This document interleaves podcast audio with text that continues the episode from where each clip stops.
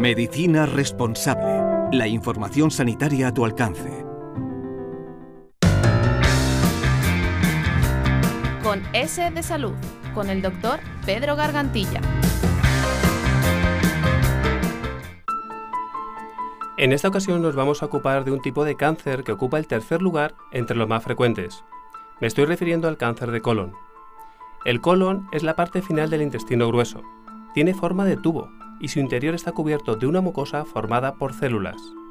Cuando una de ellas se transforma en maligna y se multiplica sin control, surge el cáncer de colon.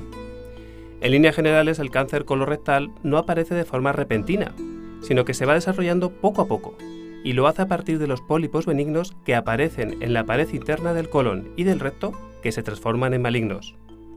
La aparición de estos pólipos en la mayoría de los casos es esporádica, aunque su aparición también se puede ver a una influencia genética, como veremos a continuación, existiendo un mayor riesgo familiar.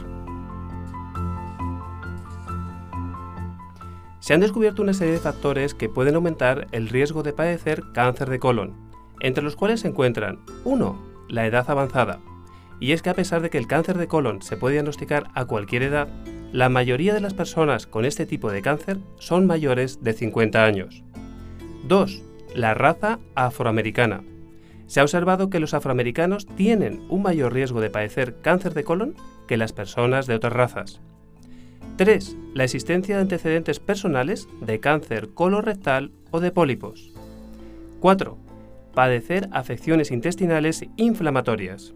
Las enfermedades inflamatorias crónicas del colon, como pueden ser la colitis ulcerosa y la enfermedad de Crohn, pueden aumentar el riesgo de padecer cáncer de colon. 5 la existencia de antecedentes familiares de cáncer de colon. Tiene mayor probabilidad de desarrollar este tipo de cáncer una persona que tenga un pariente consanguíneo que haya tenido la enfermedad. 6.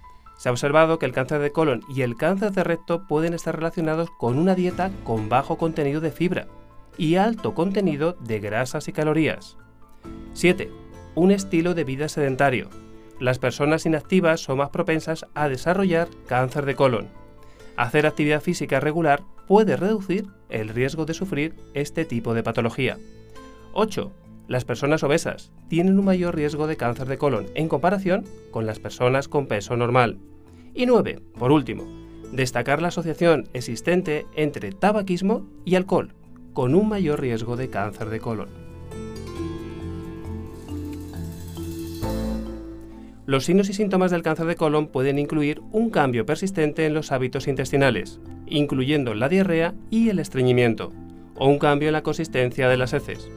En otras ocasiones hay sangrado rectal o sangre con las heces, una molestia abdominal persistente, calambres, gases o dolor. En algún caso los pacientes aquejan una sensación de que el intestino no se vacía por completo o que hay una pérdida de peso sin causa aparente. En cualquier caso, es bueno recordar que muchas personas con cáncer de colon no experimentan síntomas en las primeras etapas de la enfermedad. Pedro Gargantilla, director médico de Medicina Responsable. Medicina Responsable. Humanizamos la medicina.